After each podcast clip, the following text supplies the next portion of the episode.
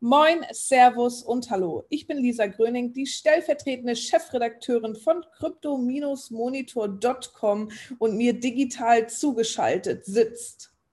Sascha Behm, der in Feiertagsverwirrung befindliche Chefredakteur von crypto-monitor.com. Was ist heute für ein Feiertag? Pfingsten, oder? Ja, Pfingsten. Und es ist Pfingsten. Pfingsten Montag. Also wir sehen uns an einem Montag, nicht an einem Freitag und an einem Feiertag. Ich bin auch etwas verwirrt. Ja, aber wir haben ja uns ganz bewusst Zeit gelassen, weil ja die Kurse seit gestern wieder ordentlich anziehen. Deswegen wollten wir euch endlich mal wieder mit etwas Positiven hinsichtlich der Kurven, der Kurse überraschen. Äh, deswegen haben wir einen Tag gewartet und lass uns doch einmal gemeinsam auf die Coin-Tabelle schauen, denn hier gibt es ein bisschen was zum Freuen.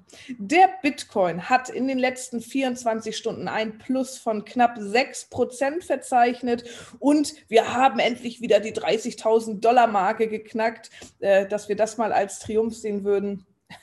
Lustig. Ähm, aber wie dem auch sei, es geht auf jeden Fall gefühlt wieder nach Berg oben ebenso wie Ethereum auch ein Plus von 6%. Binance Coin 4,5%, Cardano sogar 14%, immer ja noch mein Hype-Coin tatsächlich. Äh, also ich glaube, da geht noch mal einiges. Auch Ripple ein Plus von 3%, Solana scheint sich wieder gefangen zu haben, ein Plus von 12% und Doji ein kleines Plus von 3%. Aber die Coin-Tabelle unter den ersten Top 10 Coins sieht tatsächlich ganz äh, schmackhaft aus. Sascha, woran liegt das?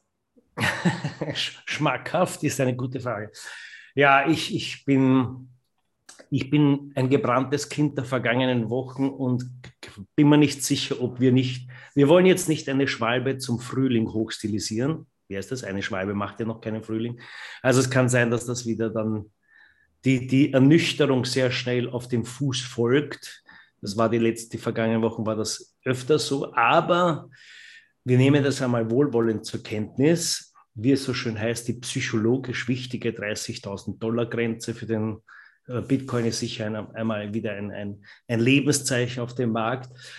Dennoch, und ich möchte fast von einem beinahe monothematischen Monolog meinerseits heute äh, sprechen, das Thema und aufgrund oder in Anbetracht der Kursbewegung in der vergangenen Monate nicht sehr überraschend sind Stablecoins.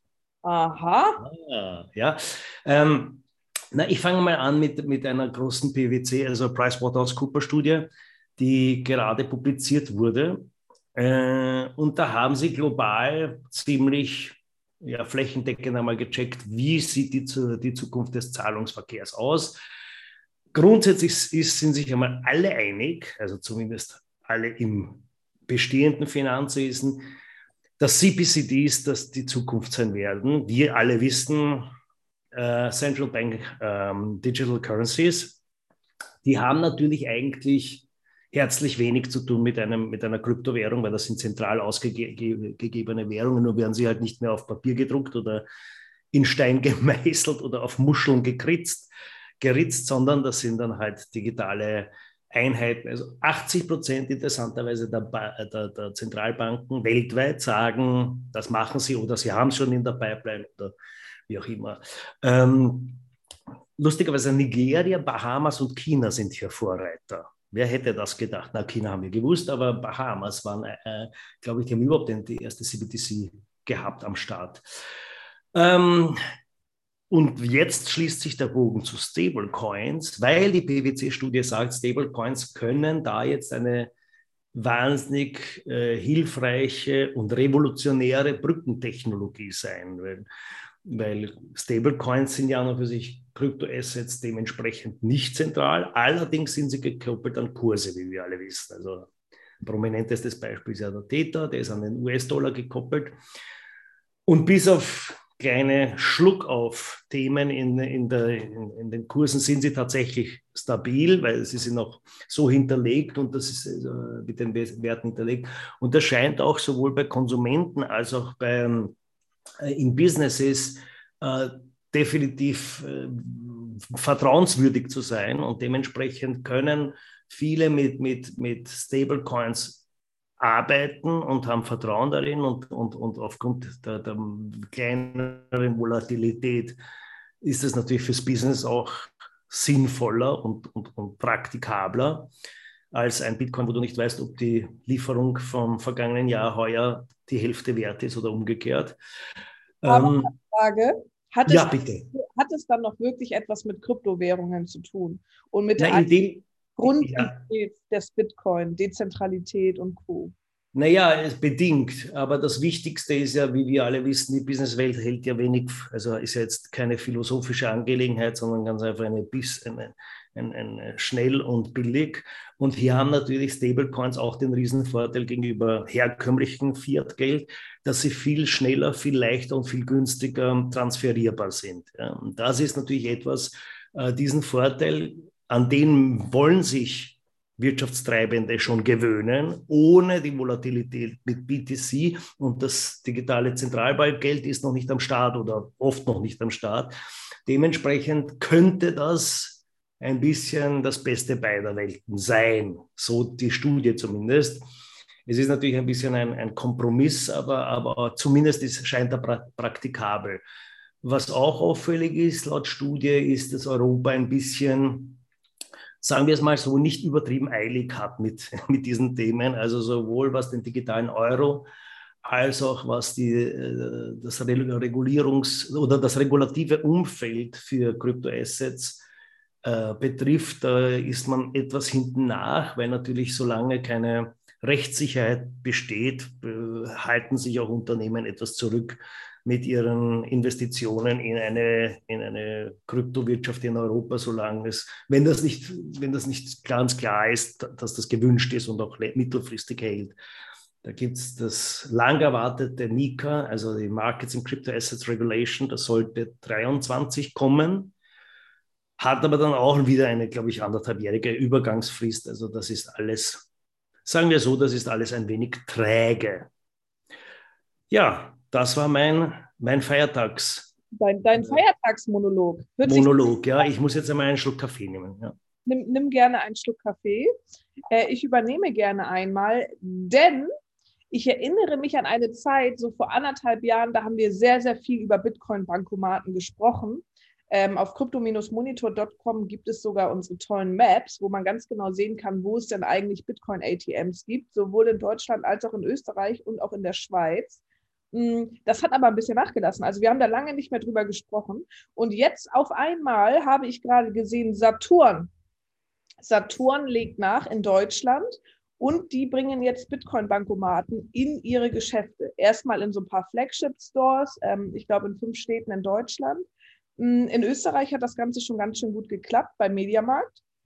Das wird sehr, sehr gut angenommen. Da stehen sehr, sehr viele Bitcoin-Bankomaten. Ähm, und ich bin ganz gespannt, was das so bedeutet, weil für mich ist ein Bitcoin-Bankomat irgendwie eine sehr, sehr gute Schnittstelle zwischen äh, Tradition. An einen Auto Geldautomaten gehen wir schon sehr, sehr lange. Das kennen wir. Das kennen auch Menschen, die vielleicht nicht im Web 3.0 aufgewachsen sind. Und auf der anderen Seite spucken die natürlich gefühlt Bitcoin aus, ähm, was irgendwie dazu führt, dass das so ein bisschen massentauglicher wird. Und wenn es dann noch in einem Technikladen wie Saturn und Mediamarkt steht, wo vielleicht auch Leute hingehen, die sich so ein bisschen mit Tech und Co. beschäftigen, ähm, finde ich sehr, sehr spannend und finde ich gut, dass da nochmal so ein bisschen nachgeholt wird jetzt. Warst du schon mal an einem Bitcoin-Automaten? Wir waren einmal, also es war sogar mit, mit dem Owner unseres kleinen Medienhauses, waren wir sogar mal, und es ist ja lustig, es ist ein bisschen, wie soll ich sagen, es ist die zu Blech gewordene der zu Blech gewordene Stablecoin ein bisschen. Es ist so Old World und New World treffen sich. Und es, es, es ist natürlich so, also wenn, wenn man im großen Stil, abgesehen davon, dass die Mengen natürlich sehr beschränkt sind, die man, die man dort erstehen kann, aber es ist natürlich jetzt nicht die günstigste Lösung. Also die Spesen bei, bei, an, an, an diesen ATMs sind relativ hoch, aber es ist halt lustig und, und, und mir hat auch der Betreiber, wir haben dann mit ihm länger gesprochen, hat gesagt, es ist halt tatsächlich so, dass viele ältere Kunden kommen hin, die wollen jemanden haben, den sie einerseits auch noch fragen können, andererseits möchten sie dann, da kriegst du natürlich so einen bon, Bonk ausgedrückt, ja, ausgedruckt und also dass, dass sie irgendwas Physisches haben und dass es physisch wohin gehen und dass das ein, ein, ein, ein bisschen ein taktiles Erlebnis ist, dass das nicht zu abstrakt wird. Und das scheint schon, wie gesagt, wie die Stablecoins, eine Brückenfunktion zu haben. Kennst, kennst du die Geschichte? Jetzt erzähle ich. Es gab nämlich auch einen Time Gap zwischen der Erfindung des Automotors und des Lenkrads. Wusstest du das? Man, wurde, man ist noch eine, die ersten Autos oder mit Motor, Ottomotor betrieben, die wurden noch mit so Pferdezügel, wurden die Achsen gelenkt. Und das hat relativ lange gedauert, weil man bleibt immer in den gewohnten Mustern. Ja? Und auch wenn jetzt der Antrieb sich komplett verändert hat, denkt man trotzdem, man braucht Zügel. Ja? Und das ist ein bisschen, habe ich das Gefühl, bei, sowohl bei, bei Stablecoins, man braucht eine, eine Zentral, ein Zentralbankgeld als Sicherheit, wo wir, wie wir alle wissen, seit den 70ern, seit Bretton Woods nicht mehr vorhanden ist, eigentlich keine, keine Währung irgendwie hinterlegt ist. Aber das ist jetzt vielleicht mein anarchistischer, meine anarchistische Analyse. Aber anyway, trotzdem, es gibt Vertrauen, wenn es heißt, der Dollar steckt da hinten oder, oder eine andere Währung. Jetzt gibt es übrigens, und da steige ich in die nächste Exkursebene, es gibt einen, ähm, einen von Theta ausgegeben, einen neuen MXNT mit dem mexikanischen Peso hinterlegte äh, Stablecoin. Also sprich, es, es geht immer darum, dass offensichtlich eine Währung dahinter ist und dann kann man das besser in den Markt bringen. Man erspart sich die, Banko, äh, die Bankspesen und dennoch hat man ein bisschen das Vertrauen drinnen, dass, dass, dass halt eine Währung dahinter steht. Ja. Ja, und so ist das. Diese Brückentechnologien scheinen ein bisschen eine, ein Schuhlöffel zu sein für größere Veränderungen. Das war eine sehr schöne Feiertagsmetapher mit äh, dem Lenkrad und dem Motor. In diesem Sinne würde ich sagen, wenn ihr mehr über die Welt der Kryptowährungen erfahren möchtet, dann äh, folgt uns gerne auf crypto-monitor.com und auf allen möglichen Social-Media-Kanälen, sei es Instagram, Facebook, Reddit, LinkedIn und Co.